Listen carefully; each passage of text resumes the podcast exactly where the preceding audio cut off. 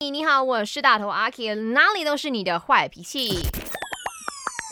没什么不能说，没什么放不下，赶紧把你的遭遇心事跟大头阿 K 放开来说。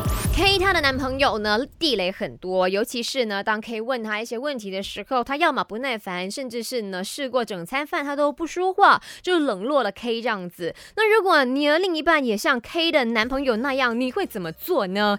家韵说大家一起不说话喽，呵呵，看谁呢先忍不住开口。不是常常在看到一些短视频的时候讲什么啊，先开口的就是小狗。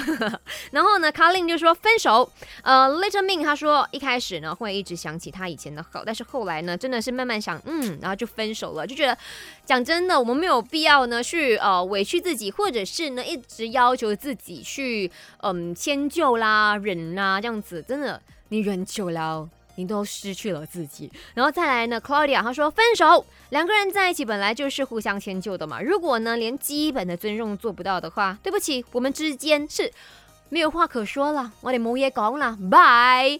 嗯，希望 K，要么你就是直接讲完你心中的所有的不舒服，或者是你的压力，你觉得说可怕的地方。那如果另一半愿意改的话，我相信呢，大家可以就是更好啦。那如果他觉得说我没有问题啊、那你就真的是要认真的思考喽，分手啦。